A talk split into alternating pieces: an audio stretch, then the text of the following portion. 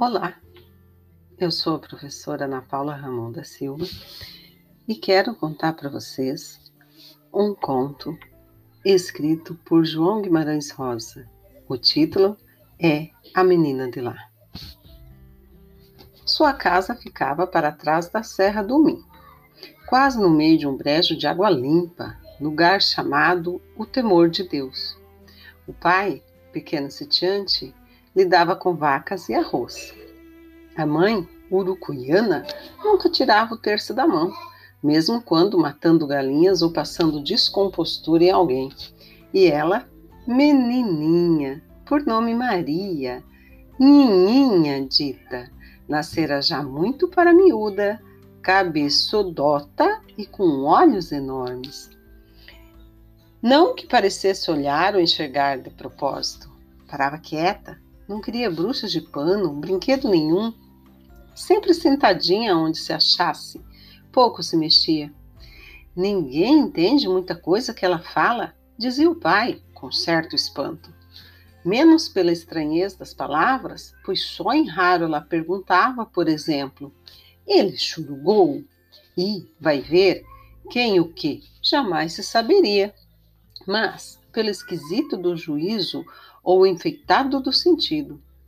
Com riso imprevisto, Tatu não vê a lua, ela falasse. Ou referia histórias absurdas, vagas, tudo muito curto. Da abelha que se voou para uma nuvem, de uma porção de meninas e meninos sentados em uma mesa de doces, comprida, comprida, por tempo que nem se acabava, ou da precisão de se fazer lista das coisas todas que no dia por dia a gente vem perdendo. Só a pura vida. Em geral, porém, Nininha, com seus nem quatro anos, não incomodava ninguém e não se fazia notada, a não ser pela perfeita calma imobilidade e silêncios. Nem parecia gostar ou desgostar especialmente de coisa ou pessoa nenhuma. Botavam para ela comida, ela continuava sentada. O prato de folha no colo, comia logo a carne ou o ovo, os torresmos, ou do que fosse mais gostoso e atraente. Ia consumindo depois o resto, feijão, angu, o arroz, abóbora, com artística lentidão. De vê-la tão perpétua e imperturbada, a gente se assustava de repente. Nininha, o que é que você está fazendo? perguntava-se. E ela respondia, alongada, sorrida, moduladamente: Eu estou fazendo. Fazia vácuos. Seria mesmo seu tanto tolinha? Nada a intimidava. Ouviu o pai querendo que a mãe coasse um café forte e comentava, se sorrindo: Menino pidão, menino pidão. Costumava também dirigir-se à mãe desse jeito: Menina grande, menina grande. Com isso, o pai e mãe davam de zangar-se. Em vão, Nininha murmurava só: Deixa, deixa, suazibilíssima, inábil como uma flor.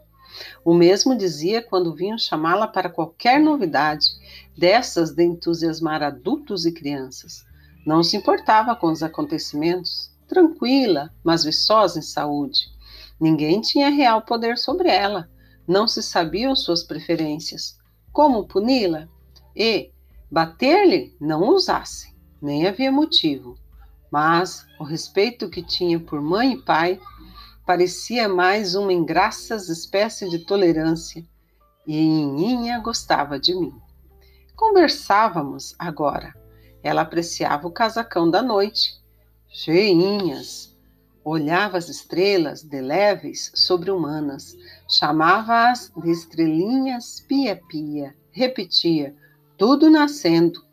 Essa sua exclamação dileta, em muitas ocasiões, com o deferir de um sorriso. E o ar, Dizia que o ar estava, estava com cheiro de lembrança. A gente não vê quando o vento se acaba. Estava no quintal, vestidinha de amarelo. O que falava, às vezes, era comum. A gente é que ouvia exagerado. A altura de urubu ir. Não, dissera só. A altura de urubu não ir. O dedinho chegava quase no céu. Lembrou-se de Jabuticaba de Vem me ver. Suspirava depois. Eu quero ir para lá. Aonde? Não sei. Aí observou. O passarinho desapareceu de cantar. De fato, o passarinho tinha estado cantando e, no escorregar do tempo, eu pensava que não tivesse ouvindo. Agora ele se interrompera. Eu disse: A avezinha. De por diante, Ninha passou a chamar o sabiá de Senhora Vizinha e tinha respostas mais longas. Eu estou fazendo saudade. Outrora falava-se de parentes já mortos. Ela riu. Vou visitar eles. Ralhei, dei conselhos, disse que ela estava com a lua. Olhou-me, zombás, seus olhos muito perspectivos. Ele te churugou? Nunca mais vi Nininha. Sei, porém, que foi por aí que ela começou a fazer milagres. Nem pai nem mãe acharam logo a maravilha repentina, mas tia Antônia, parece que foi de manhã, Nininha só, sentada, olhando nada diante das pessoas. Eu queria o sapo vir aqui.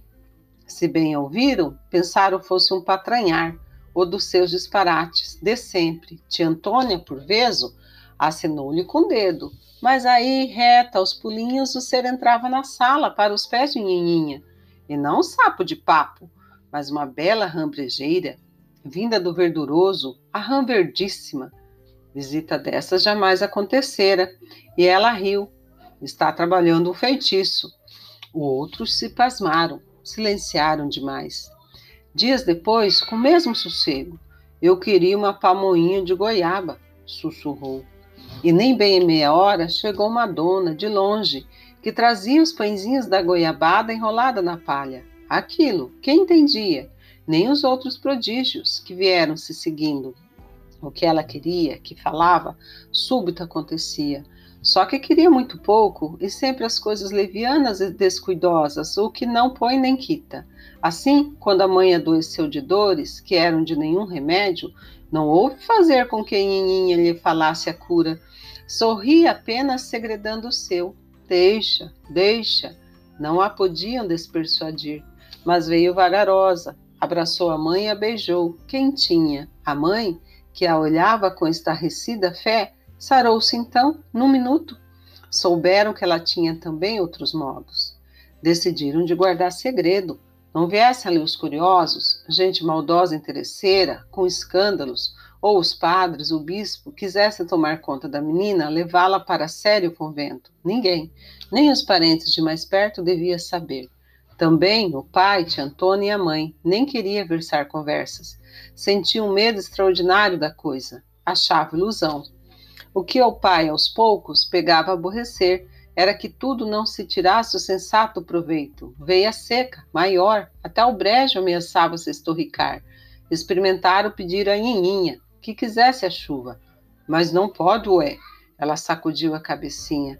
Instarana, que senão se acabava tudo: o leito, o arroz, a carne, os doces, frutas, o melado. Deixa, deixa, se sorria repousada. Chegou a fechar os olhos ao insistirem no súbito adormecer das andorinhas. Daí a duas manhãs quis, queria o arco-íris, choveu e logo aparecia o arco da velha, sobressaído em verde e o vermelho, que era mais um vivo cor-de-rosa. Nininha se alegrou, fora do sério, à tarde do dia, com a refrescação.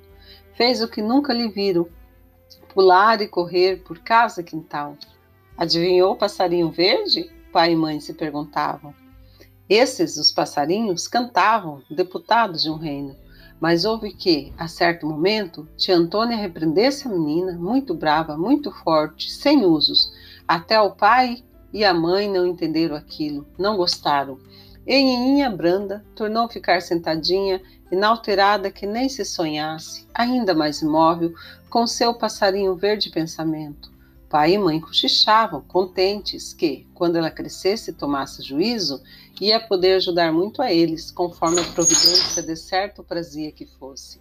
E vai, e Inha adoeceu e morreu. Disse que dá má água desses ares. Todos os vivos atos se passaram longe demais. Desabado aquele feito, houve muitas diversas dores de todos, dos de casa. Um de repente enorme. A mãe, o pai de Antônia davam conta de que era a mesma coisa que se cada um deles tivesse morrido.